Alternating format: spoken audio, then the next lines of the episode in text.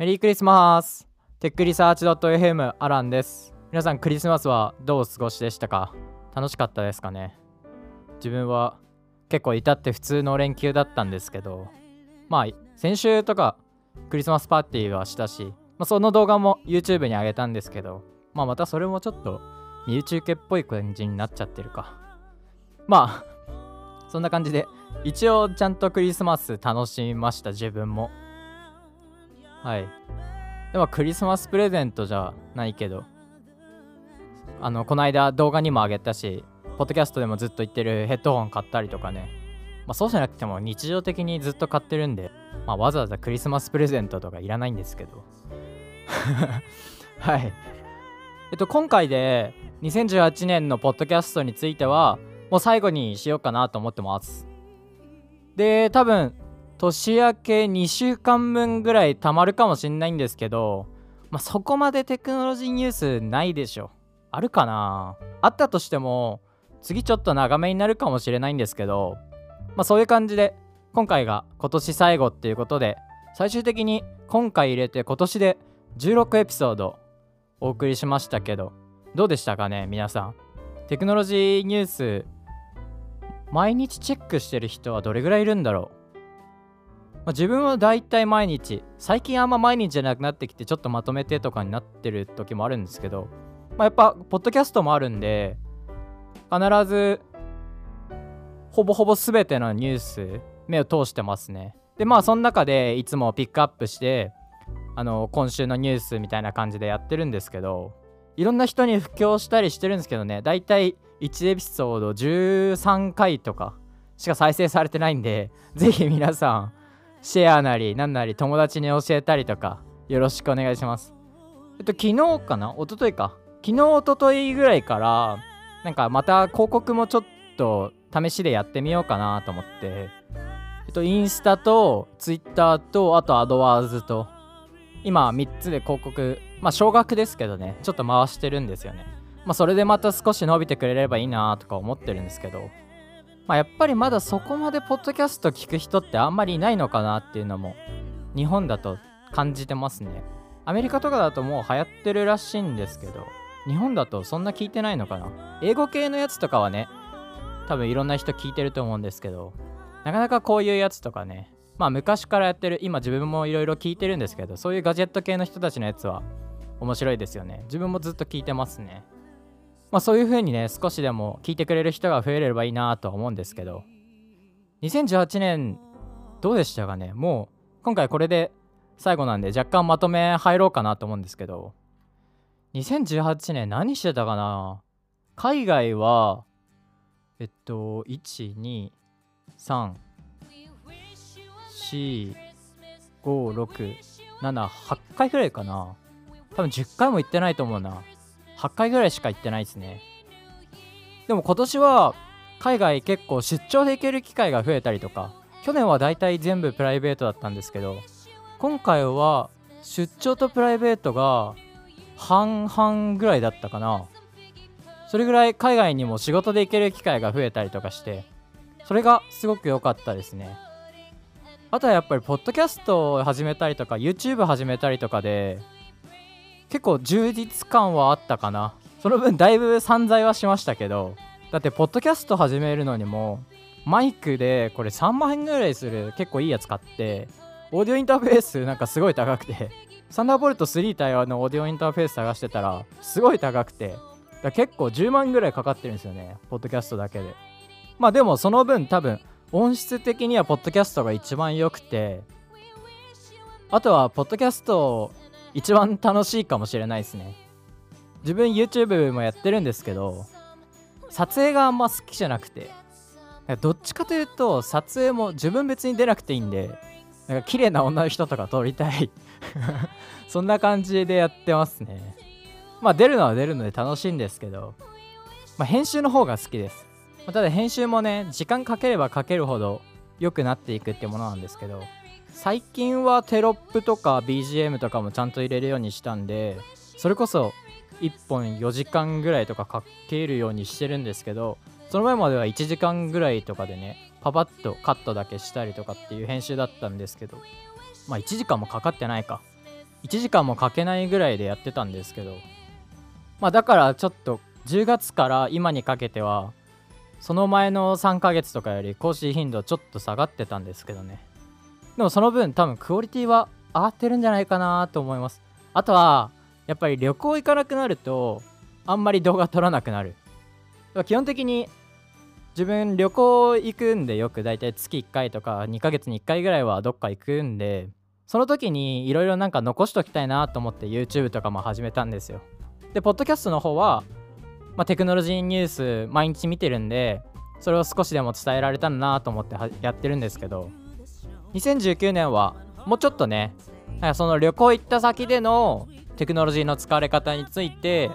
お伝えできればなと思ってます。まあもともとテックリサーチ .fm っていう名前なんでそれメインで始めたんですよね。まあ自分そういうの好きだったんでてかまあ旅行行く時も何個か決めてあるんですけど今年のテーマは割と安いところに行こうみたいな感じでアジアちゃんと行こうっていう感じだったんですけど、まあ、大体旅行先決める時もなんかスタートアップがすごく活発なところとかあとは単純に値段とかまあ、そういういろんな軸の中で決めてるんで、まあ、そういうのをねもうちょっと伝えていけたらなと思います。例えばアメリカ行ったらその電動キックボードのシェアリングとか、まあ、中国とかもそうですしあとはペイメントね支払いの方法とかそういうところもねもうちょっと、まあ、現地に実際に行かないと分かんないようなとこ。っていうのをお伝えできればいいなと思ってます。早速2019年は年明けて1週間後ぐらいしたらちょっと日本出てどっか行くんですけど、まあ、それについては後でお話しできればなと思ってます。で、まあ、その後の2019年の自分のいろいろについても大体決まってて結構2019年は激動の年になるかなと個人的に。てか激動の年にするのか。うん。そんな感じで思ってます。ポッドキャストについては2019年どうしていこうかな。YouTube については大体目標を決めたんですよ。ポッドキャストはどうしよっかな。だってこれサブスクライバーの数とかねよくわかんないし。なんか1エピソードでどれぐらいの人が聞いてるとかはまあ大体わかるんですけどさっき言った通り13とか。大体そんぐらいとかになってるんですけどサブスクライバーがどれぐらいいるかとかってわかんないんですよねどうしよっかなスポンサーつくまでやるとか ね、ポッドキャストせっかくこんだけ毎週やったりしてるんで、スポンサー欲しいっすね。まあ、せっかくなんで、テクノロジーに関わるスポンサーの方をお待ちしております。っていう感じで、今回は締めましょうか。まあ、単純に1エピソード聞いてくれてる人の人数を、まあ、もうちょっと増やしたいなと思ってます。100はね、なかなかいかないと思うんだよね。行くのかなまあ、YouTube も伸びればその分いくか。100。いやー、きついな。100はきついよ。50。30でも全然いいんだけど。ちょっと目標低すぎるかな。2019年は1エピソード平均50かな。うん。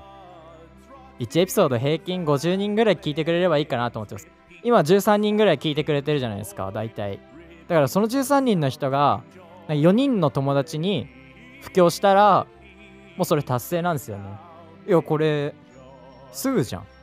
すぐじゃんね。1エピソードやっぱ100かな平均。それぐらい高くね。持っとかないとダメですよね。はい。じゃあ2019年は1エピソード平均100人。聞いてくれるっていうポッドキャストを目指して。まああとは2019年こういう風に動いていこうっていう自分の計画はもうあるので、まあ、それも全部大体テクノロジーに関わることだったりスタートアップに関わることなんでそれについてもお話しできればいいなと思ってます。はいじゃあそんな感じで最初の雑談は2018年最後こんな感じで終わります。2018年本当にありがとうございました。これからもよろしくお願いします。ぜひぜひシェアなり友達に布教するなり同じことかもしれないけどよろしくお願いします。それでは本編の方お楽しみください。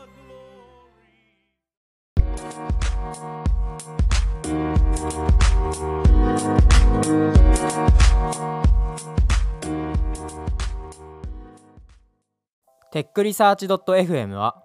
テクノロジー業界のニュースや最近気になるウェブサービスアプリについて1週間に一度配信するポッドキャストです。たまに更新できなかったり気になったニュースの中で深掘りして1週間に23度配信することもありますがお手柔らかによろしくお願いします。ポッドキャストはアンカーや Spotify、iTunes、YouTube でも聞くことができます。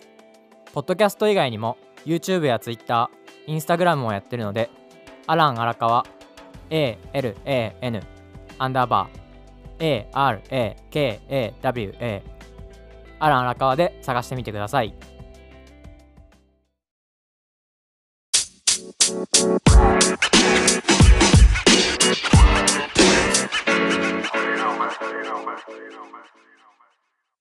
それではテックニュース見ていきたいと思います。今回は12月17日月曜日から12月23日日曜日です。えっとまず1つ目。PayPay、LINEPay の次は折り紙 Pay っていうことでえっといろんなモバイル決済の20%オフがあった中次は折り紙 Pay が折り紙で半額キャンペーンを開始。で第1弾は吉野家の牛丼が半額になるっていうものです。でも実際これ半額じゃなくて最大半額なんですよ。で実際は190円オフ。で300円以上の商品が対象っていうことなんであの吉野家の牛丼並盛りだとちょうど半額ですね。自分は結構折り紙ペイ好きで夏はローソンコーヒーがね1日1杯無料キャンペーンとかやっててもう毎日行ってましたねローソン。でコーヒーだけもらったりとか。はい。その頃は多分ほぼリモートワークとかもしないで全部オフィス行ってたんじゃないかな。それぐらい外出るきっかけにもなったしすごい良かったです。で今回の吉野家のやつもあの健康診断があったのでその時に帰りに吉野家で試してきました。すごいまあ人多くて結構ね使ってる人多かったですね。みんな折り紙ペイでやってた気がします。はい次。ロボットバリスタの未来カフェが東京にオープン。ロボッツオートコーヒーっていうお店なんですけど東京の浅草橋にオープン。オープンっていうかプレオープンなのかなまずは。でオーダーから決済まで全てスマホで完結して熟練のバリスタが長年かけて培ったハンドトリップの技術をロボットが改善再現。完全再現してるみたいです。はい。でロボ注文の際には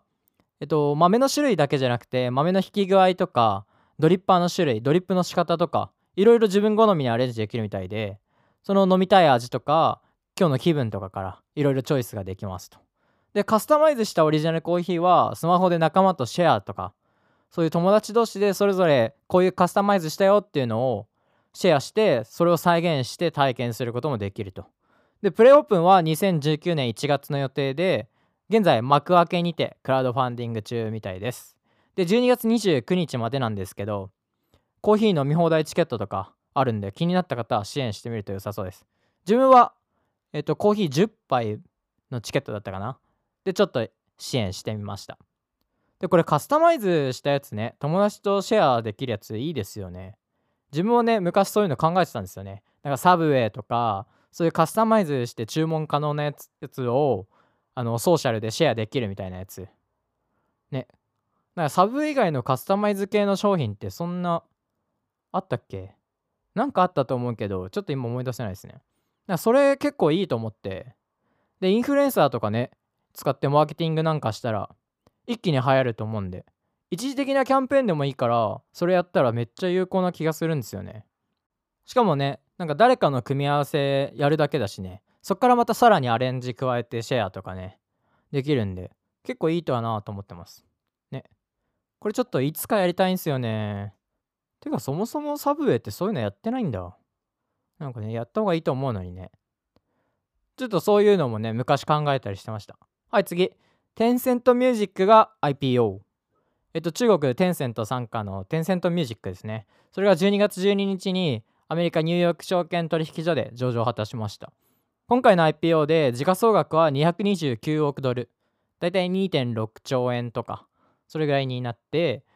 でこれは2014年のアリババ上場に続いて最大規模の IPO となったと。テンセントミュージックは、えっと、Spotify のようなオンラインミュージックアプリと、あとはスマホでカラオケが楽しめるアプリとか、だいたい4種類とかですかね。中心になってるのは。中心になってるアプリは4種類とかのアプリを提供してます。で音楽アプリの中国でのシェアがすごくて76.1%で中国で76.1%のシェアを取った時の MAU が半端ないですよ。MAU8 億人超えてるって言いますからね。すごくないですか？一つの国でシェア結構伸ばしてるだけで8億人ですよ。すごいな本当に。で2018年上半期の売り上げは86億元。だいたい1400億円とかかな？に達して2017年の同じ時期と比べて92%成長したってことです。でちなみにストリーミングミュージックっていうことで Spotify とかとよく比較されてるんですけど Spotify はテンセントに出資もしててで Spotify とは実は違うんですよ。で両者の違いっていうのがテンセントミュージックでは SNS を売りにしてると。でその SNS 機能っていうのが収入の大部分を占めてって2017年の SNS サービスの売り上げは78億元。でミュージックサービスでの収入は31億元なんですって。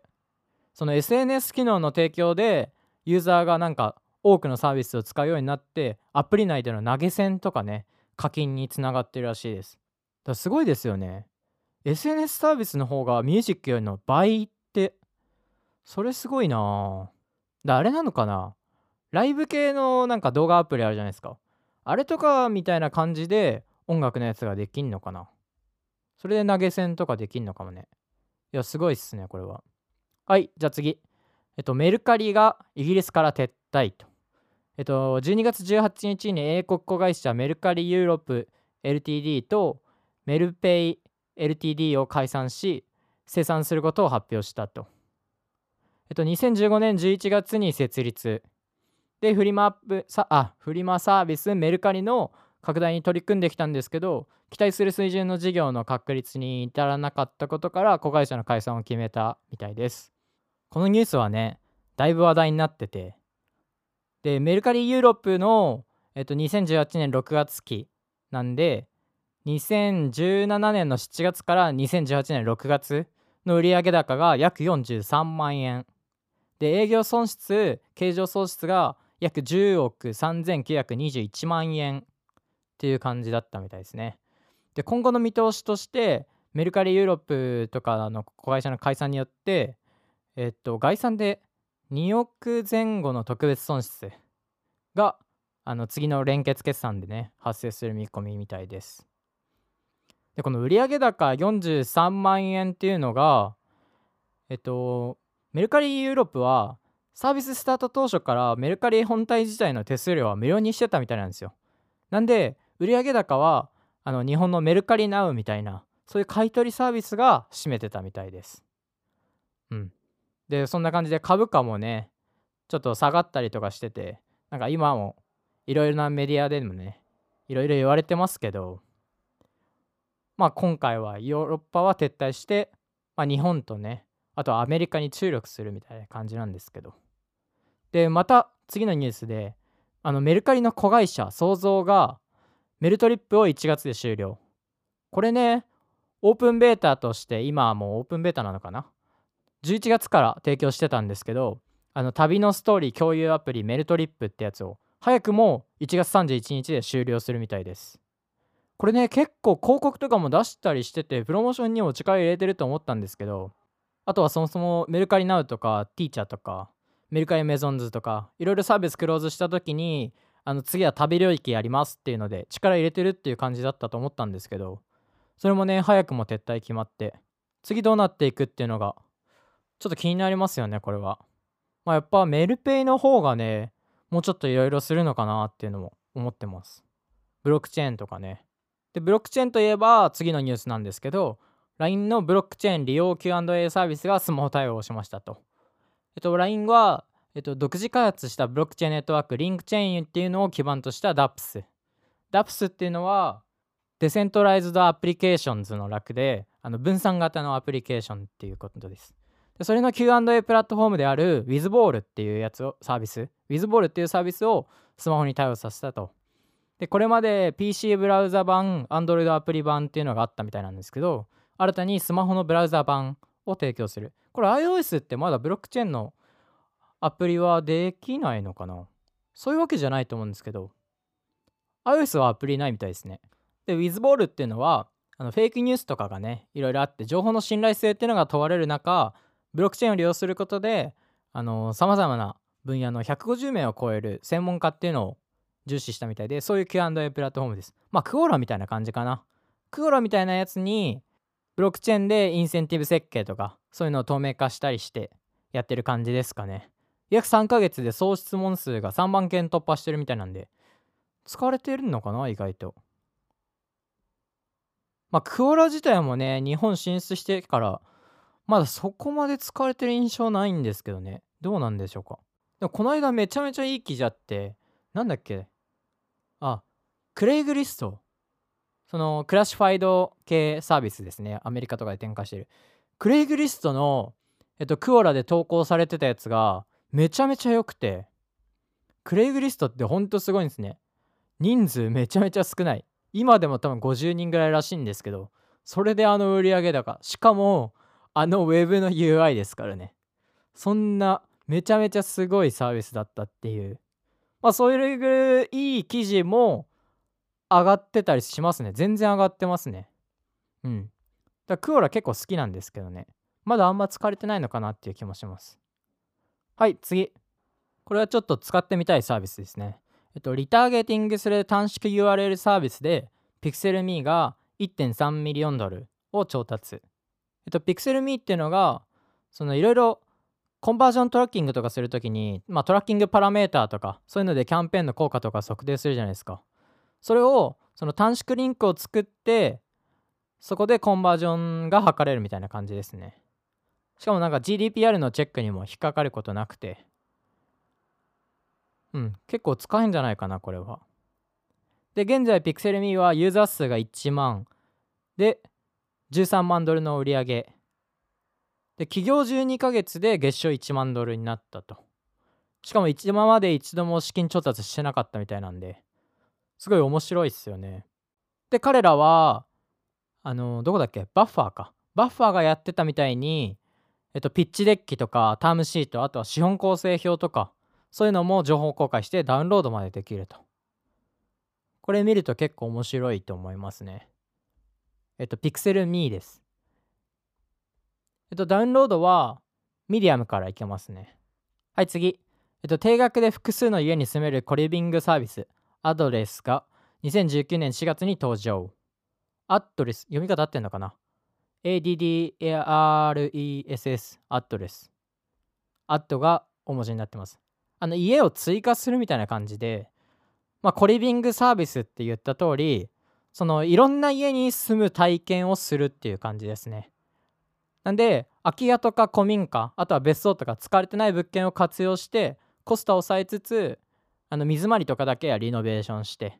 でシェアハウスとかと同じように個室も用意されてて共有スペースとかでは、えっと、他の会員とか地域住人との交流も楽しめるようになってると。えっと、2019年4月から5カ所の物件でサービス第1弾を開始予定みたいで月額4万円からの定額で教育費も込み込みでいろんな拠点に住めるっていうサービスですね。うん。コワーキングスペースとかあるけどね、住む場所はないとかね。まあ WeWork とかもいろんな場所を使えたりしますけど、住むところまで提供するって感じですね。住むところまでってか、住むところを提供するっていう感じですね。まあいろんなところにね、住むってのはやってみたいですよね。で、来年4月にスタートする第1弾の物件っていうのが、東京都心から1から2時間圏内物件からスタートするみたいです。だいたい都心から週末の利用とか日帰りでの利用を想定してるみたいで、とりあえず最初の5拠点については、土地とか物件を購入したり借りたりして自社でサービス運用するみたいなんですけど。まあオーナーとかもね同時に募集スタートするみたいなんで。これはちょっと楽しみですね。日本一周とかめっちゃ簡単にできんじゃないかな。はい。次ピンタレストが来年4月に IPO の予定。おー。えっと1月に引き受け人決めて4月になると同時に IPO を完了する予定みたいです。2017年の中頃に行われた直近の資金調達だと1億5000万ドル調達して120億ドル超の評価額がついたと。で今年の収益が7億ドルに達するペースだっていうことです。しかもユーザー数に関しては2017年の月間2億人から2億5000万人に MAU が増えたと。今年は結構いろいろな機能を作ったみたいであの製品を買いやすくするためにあのフォローしてる人らだけ見たりするフォロー中っていうタブとかあとは広告とかねフルスクリーン動画広告とかも実装したりとか。2019年は結構大きめな IPO がねあると思うんで Uber とかね Lyft とかあと Slack とかね。まあその流れで Pinterest も IPO っていう感じですね。はい次。仮想通貨ではなく日本円で利用可能な DAPS ユニキーズトランザクションプロキシーを発表。まあ、DAPS さっきもちょっと説明したんですけど、まあ、 CryptoKitties とかね、そういう有名なのがありますが、まあ、一方で DAPS って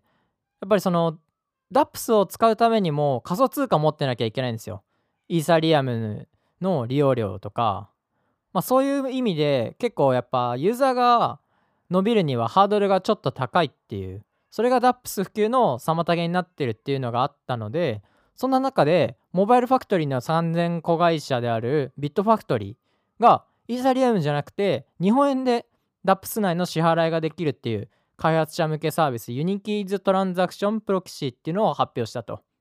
まあ、ユーザーが直面するハードルであるね仮想通貨の入手っていうのをなくすことで DAPS 開発者がサービス作ったとしてもユーザーが今まで通りえっと、普通の日本円でできるので、ユーザーの裾野っていうのがすごい広がるってことが可能になります。えっと、流れとしては、ユーザーはまず DAPS 内でゲームアイテムなどを購入するんですよ。で、その時に日本円で料金を支払うと。で、 Uniqys Transaction Proxy を利用する DAPS の開発者っていうのは、ユーザーから受け取った収入の一部をビットファクトリーに利用料として支払うと。最後にビットファクトリーは DAPS から発行依頼を受けたトランザクションを代理で発行してイーサリアム利用料を、えっと、ETH で支払うっていう仕組みみたいです。なんで一回介入してその仮想通貨で支払う部分っていうのをやってあげるっていう感じですね。うん。でもこれはいいと思いますね、やっぱり。DAPS 今いろんな開発者がね作ってるんですけどまあ、やっぱサービス使うユーザーっていうのがねそもそも仮想通貨持ってる人限定ってなるとねなかなか増えなかったりすると思うんでその DAPS のいい部分だけを享受してそれ以外は普通のサービスと同じように使いましょうっていう流れですねはい次。これちょっと使ってみたいサービスですね。えっと元 Google のエンジニアが開発した AI 学習アプリ。モノキサーでいいのかな？モノキサーが知識習得のための問題作成から復習判定までを自動で。で約1億円の資金調達を実施と。まあいろんな新しい言語とか知識身につけようと思った時に勉強すると思うんですけど大体勉強するアプリってその復習とかそういうのは AI でやったりとかするかもしれないんですけどこの Monoxer が、えっと、問題を作るところも AI でやってくれるみたいです。もう2018年5月にサービスを本格稼働させてから塾とか予備校とかでもね導入進んでるみたいなんですごいですねなかなか。まあアダプティブラーニングっていうやつ領域ですかね。あとはアナログ教材のスマホ化とかそういう感じですね。はい次。えっと Google のストリートビュー撮影機材トレッカーがグレードアップあのリュックみたいにね背負ってる撮影機材写真とか見たことあるんじゃないかなそれがグレードアップして小型化したみたいですこれもともと18キロあったみたいなんですよ。18キロ背負ってやばいっすよ結構。でそれが一回り小さくなって軽量化も図れたと。でコンパクトになっただけじゃなくてレンズとかもねさらに高性能なものになグレードアップしたので、まあ、そこら辺がね多分次 Google ストリートビューとか見た時はどんどん変わってくんじゃないかなと思ってます。で撮影したデータをね保存する、あのー、ハードドライブとかバッテリーとか一日中撮影するんでそういうのがやっぱ重いんですねでちなみに Google は文化的歴史的そして観光的に有名な場所のストリートビュー撮影を目的とする一般へのトレッカー貸し出しを行っていて今後申し込む人はこの新バージョン使えるみたいなんでちょっとこれ使ってみたいな。でもめっちゃ重いからねどうせ。ちょっと嫌だけど一回使ってみたいですよね。一日歩くのはちょっときついな。う んそんな感じですね。はい次。これも結構いいサービス。行きたいお店に母国語で電話ができる。音声チャット翻訳サービスパン、まあ、これ自分も旅行してて思うんですけどやっぱ電話でやり取りしなきゃいけない時って出てくるんですよね、まあ、その時にやっぱ母国語でできるって相当いいじゃないですか。まあなんでできたんですけどこのサービスって。で今回はどっちかというと日本人が海外に電話するっていうよりも訪日外国人観光客に対応するっていう感じみたいです。で流れとしては音声チャット翻訳サービスのパンにユーザーがチャット画面に母国語で文字入力するんですよ。それがそのまま日本語の音声に翻訳されて相手に伝わると。で同じように相手側の日本語も翻訳された後観光客の画面に表示されるって。でこれよく考えたらさ普通に Google トランスレートでこれできなかったっけ？てか i トランスレートとかあるしね。あ、まあでも電話っていうのがでかいのか。そっかそっか。電話っていうのが違うんですね。はいはいはい。で、対応言語としては、中国語の簡体字とか、あとは英語とかをとりあえずリリースするみたいですね。はい、次。えっと、 AnyPay が福岡市で電動キックボードのシェア実験、実証実験フルサポート事業に採択と。 AnyPay が12月18日、新規事業のシェアモビリティ事業において、福岡市が主催する実証実験フルサポート事業に採択されたことを発表しましたと決済とかねブロックチェーン領域で事業を展開してるんですけど今年4月にあの話題になったハーバーフロントキャピタルだっけ？合ってんのかな？ハーバーフロントキャピタルっていうシェアリングエコノミーとかの投資するえっとキャピタルですね。VC かな？を設立してインドのカーシェアドライブ Z、ドライブ Z、合ってんのかな？ちょっと読み方が難しいね。いや、なんか造語って読み方難しくないですか？サービスとかもあるけど。まあ、ドライブ Z で合ってんのかな？まあ、インドのカーシェア、ドライブ Z に対して110億円の投資実行を公表してたり。で、今回の実証実験では電動キックボードですね。電動キックボードを特定エリアに配備して、域内移動の活性化効率化を図るか利用ニーズや料金体系についても検証するっていうことです今後福岡市をはじめとしたさまざまな自治体とかあとは企業パートナーと連携して、えっと、実証実験を進めるみたいです。次もモビリティに関することですね、えっと、自動運転スタートアップズークス。カリフォルニアで客乗客の認可取得に一番乗りと、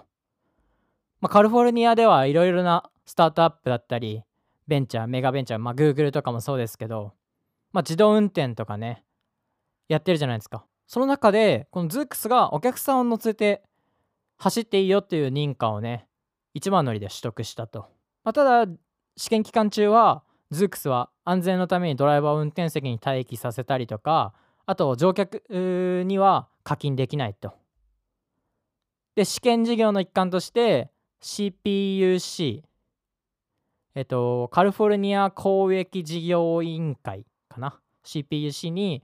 インシデントや乗客を乗せて走った距離。あとは乗客安全プロトコルについてデータとかレポートを提出しなきゃいけないと。CPUC によるズークスへの許可っていうのが2021年12月21日まで、えっと、経験を積むために2種類のパイロットプログラムを行うみたいで1つがセーフティードライバー付きの客を乗せてのテスト。もう1つはセーフティードライバーなしで本当ってことは自動運転だけってことですかね。それの客を乗せてのテストをするみたいです。はい、最後3つです。まず1つ目、Google が Web 検索の半数をモバイル優先に変更済みと発表しましたと。えっと、公式ブログですでに検索対象ページの半数をモバイルファーストインデクシングに切り替え済みと発表しましたと。2016年頃からモバイルファーストのインデクシングに力を入れ始めたんですけど、まあ、検索の主力がデスクトップからモバイル優先へシフトしてきたんですよね。で、ここでまた大きな一つのマイルストーンを達成したと。はい。じゃあ最後2つです。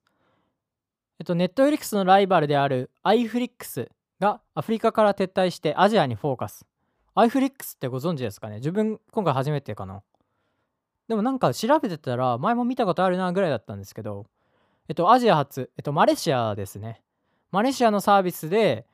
えっと、2015年5月にローンチしてから、東南アジアやアフリカ、あとは中東などのエナジーマーケットを中心にサービス展開をしてきたんですよ。そんなネットフリックスのようなサービスで。もうロゴとか UI もそっくりで、ロゴはほんとそっくりですよ。赤文字の。あの、フォントまで一緒なのかなちょっとそこまで見てないですけど。でもほんとそっくりです。で、ちなみに日本では使えなくて、で、その iFlix が今アフリカで8カ国やってたんですよ。ナイジェリア、ガーナ、ケニア、ウガンダ、タンザニア、エチオピア、ザンビア、ジンバブエ。で、展開してたんですけど、これをエコネットグループに売却してアジアに専念すると。で、その結果、今のサービス提供国がインドと中東と東南アジアで計23カ国。まあ、iFlix 自体は Netflix がすごく強いってことを知ってるので、まあ、Netflix を iOS に例えたら自分たちは Android みたいな存在になりたいっていうのを昔から言ってるんですけど今後エナジーマーケットでのね動画ストリーミングサービスの争いがどっちに傾くかっていうのはちょっと面白いですよねコンテンツ自体は一緒なのかな？でも Netflix も全然東南アジアで見れますからね。しかも広告とかもめっちゃストリートにオフラインのやつも出てたりとかしたしマレーシアで見たな。うん。マレーシアの大きい交差点のところの上に広告とかあったし結構いろんなとこで見ましたね。だから全然ネットリックスも東南アジアとかには力入れてると思うんでそこのユーザーの取り合いとかがねどうなっていくのかっていうのは気になりますけど。まあアフリカとかはちょっとわかんないなてかストリーミングで見えるんだっていうのもちょっと意外ですけどねまあナイジェリアとかはわかるジンバブエとか、ちょっとわかんないな。アフリカ事情はやっぱ面白いですね。まあアフリカ事情っていうか、エナジーマーケットのやつは。アイフリックスみたいにエナジーマーケットをターゲットにしてる何々みたいなやつあんのかな ?Spotify とかね。エナジーマーケット向けの Spotify とかも全然ありそうですけどね。まあ今回、アイフリックスはアジアに専念と。はい、じゃあ最後です。えっと、ロードから、ポッドキャスター向けスタジオ機材が登場。これね、ちょっと欲しくなる。599ドルで簡単にポッドキャストが収録できるっていうガジェットですね。なんかちょっと説明がよくわかんないんですけど、なんてしたらいいのか。まあ外観はミキサーみたいな感じで右にパッドがあるっていう感じです。で、マイクをつなげるだけですぐにポッドキャストが収録できる。で、これすごいのが、スマホも Bluetooth とかケーブルでつなげるんで、あの電話でね、とか、スカイプとか、ディスコードとか、まあ、そういう風にインタビュー形式でポッドキャストとかもやってる人いるじゃないですか。だそういう風なポッドキャストの収録も簡単にできるし右側にパッドが8個ついてるんでジングルを流したりとかそういう定型的なねやつも簡単に使えるようになってます。で YouTube のレビューとかもちょっと見たんですけどまだ日本人で使ってる人はいないですね。だから使ってみたいですねちょっとね。日本語のウェブサイトあるんですよ。ただ日本ではまだ販売もしてないのかな。いろいろ探してみたんですけど、ちょっとまだ買えなそうだったんで、まあ次はアメリカ行く機会とかね。まあただ、今日冒頭でも話したんですけど、オーディオインターフェース結構いいの買ってるんで別に。そもそもいらないんですけど。まあパソコンなしでもこれは録音ができんのかな。まあ録音っていうか収録か。うん。収録ができるんで、まあ、その点はすごいいいのかなと思いますね。まあ自分にとっては正直そこまで今必要はないけど単純に使ってみたいっていうぐらいですかねはいそんな感じで今週のテックニュース最後はポッドキャスト向けの機材の紹介とかになったんですけどどうですかね多分中には知ってるニュースとか気になってるニュースもあったと思うんですけどメルカリのやつとかね多分ほとんどの人が知ってると思うし知らないニュースもあったんじゃないでしょうかそんな感じでまた来年テックニュースえっと年末年始のまとめをやりたいと思うので、次は1月7日頃ですかね。7日頃に配信できればいいかな。まあ、それぐらいを予定してます。そうすると次の週ちょっと旅行行っちゃってできなくなるので、うん、それぐらいを予定してますね。それではそんな感じで先週のテックニュース12月17日月曜日から12月23日日曜日のテックニュースでした。また来年もアランよろしくお願いします。それではさようなら。